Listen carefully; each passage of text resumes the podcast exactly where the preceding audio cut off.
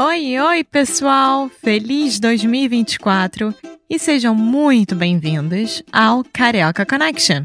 My name is Faulkner. I'm an American learning Brazilian Portuguese. And as always, I'm here with.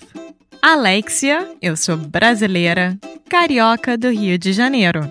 Each week, we bring you a new conversation full of real life Brazilian Portuguese that you will never find in the textbooks. And if you want to learn more about what we do, visit our website at cariocaconnection.com. Okay, let's get on with the show.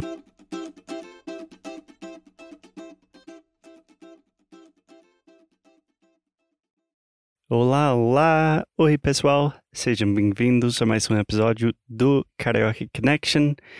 O meu nome é Foster e, como sempre, eu estou aqui com a minha co-apresentadora, Alexia. Olá! Alexia, como você está hoje? Eu tô bem. E você? Eu estou bem, obrigado. Que bom. E na, ver- na verdade, eu estou super animado que temos uma grande novidade. É, mas na verdade é uma pequenina novidade.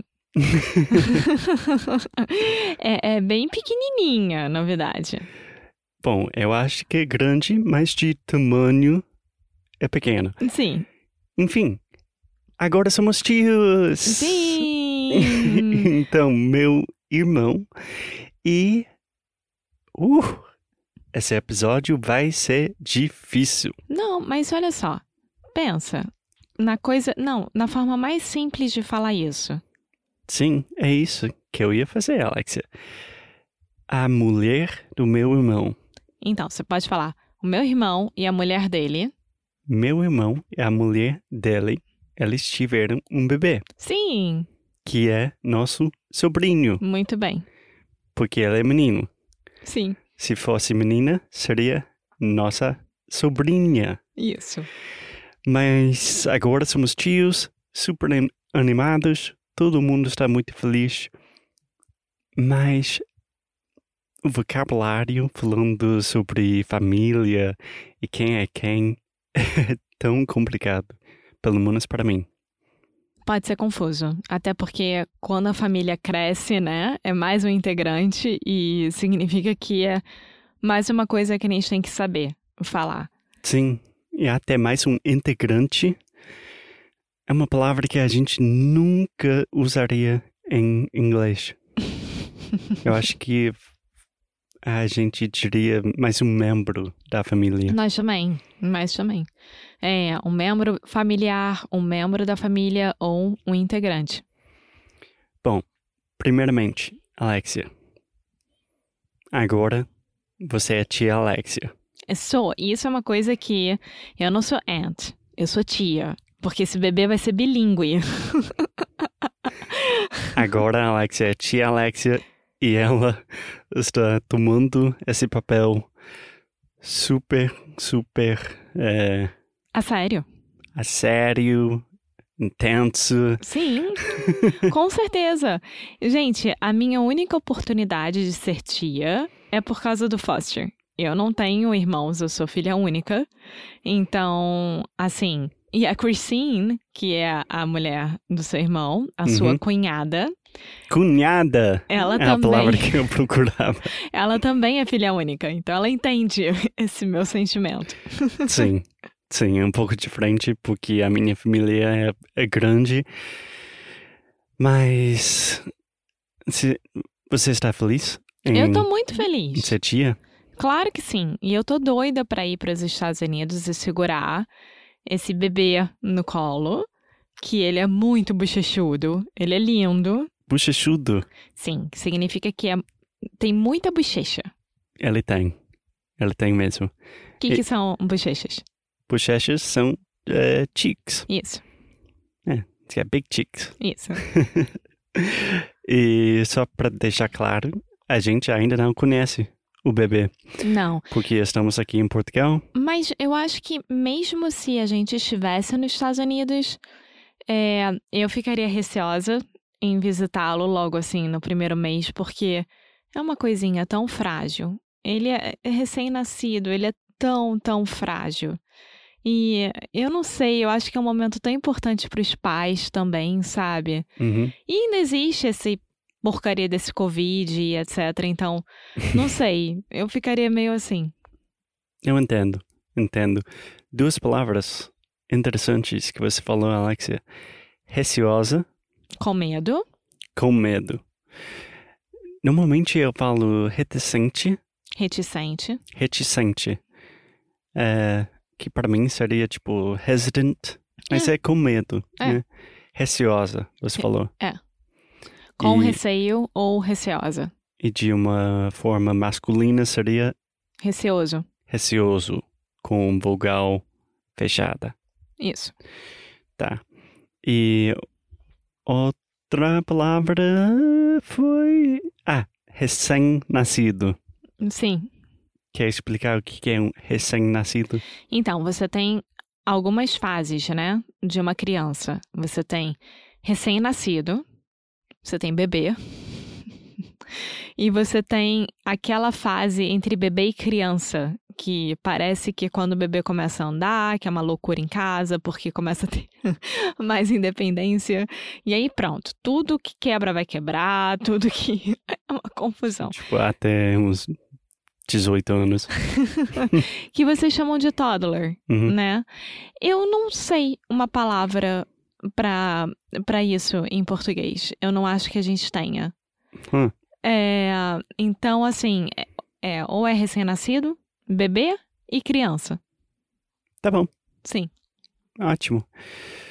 Então, Alexia, eu queria sua ajuda com todo o vocabulário que tem a ver com família. Porque eu acho que temos muitos ouvintes que estão a- aprendendo português por causa de, de família, né? Uhum. que eles estão construindo uma família com uma brasileira, brasileiro, e conhecendo esse mundo. E pode ser muito difícil, Sim, sim, sobretudo com família. Pode ser complicado. com certeza. E o oposto também vale. Quando eu conheci sua família. Minha Nossa Senhora. Até hoje, não conheço alguns tios seus. E eu sempre fico perdida. É tio ou é primo? Eu também fico confuso às vezes. Então, vamos começar pelo começo. Quando um bebê nasce, né, ele é automaticamente o filho ou a filha de alguém. Uhum, faz sentido. Sim. E esses alguém, né, essas pessoas são os pais desse bebê. Uhum, Então, quando você quer falar sobre o casal, né, os pais, é sempre os pais, uhum. é, que são pai e mãe. Uma coisa interessante que a Alexia fez agora, você falou os pais. Mas quando você fala normalmente, quando você fala rápido, você falaria os pais. Os pais. É. Sim. Brasileiro sempre faz isso. É, Por quê? Por quê, gente? Muita gente também confunde pais com país. né? É, Por isso que eu fiz a entonação os pais. é. Tá. Porque é só um acento que muda, né? Sim. Então, a gente tem a família nuclear, podemos di- a dizer gente isso? tem esse núcleo familiar. Núcleo familiar. Porque família nuclear é uma bomba, né? é uma família bomba. Pode ser também. E daí as coisas se complicam um pouco. Sim. Então, você tem os pais, tem o bebê, tudo certo. E aí você tem os avós, né? Tanto por parte de mãe, que são os avós materno, e os avós paterno. Uhum. E você tem avô e avó. Que é mais uma coisa tão desnecessária. Ah, vovô e vovó. Por que, que é desnecessário? Porque a mesma palavra é só um som de diferença. E eu nunca sei se alguém está falando sobre grandmother ou grandfather. Vô e vó. É muito diferente. Então, avô Avô, com vogal fechada com um chapéuzinho. com chapeuzinho é masculino. Isso. E a avó, É feminina. então, repete, por favor. Avô e avó. E falando um pouco mais informal, seria vô e vó ou vovó e vovô. Porque, então, quando você tem que diferenciar os avós maternos de- dos avós paternos, é, alguém acaba sendo, por exemplo, vô e vó, e a outra parte acaba sendo vovó e vovô. Meu Deus. Então, no meu caso, com os meus avós, né? A voz. É, que é plural, avós. A mãe do meu pai era vovó Ginete, que é o nome dela, Ginete. Vovó Ginete. Enquanto da parte da minha mãe era vó só. Mas isso é só para sua família ou todo mundo faz isso? Não, normalmente as famílias em si dividem assim. Então, eu não chamava minha vovó Genete só de vovó. Eu chamava vovó Genete. Uhum. Engraçado isso. Enquanto da parte da minha mãe era só vó, vó e vô. Ou vovó e vovô. Não, eu não colocava os nomes. É. Não, eu fiz a mesma coisa.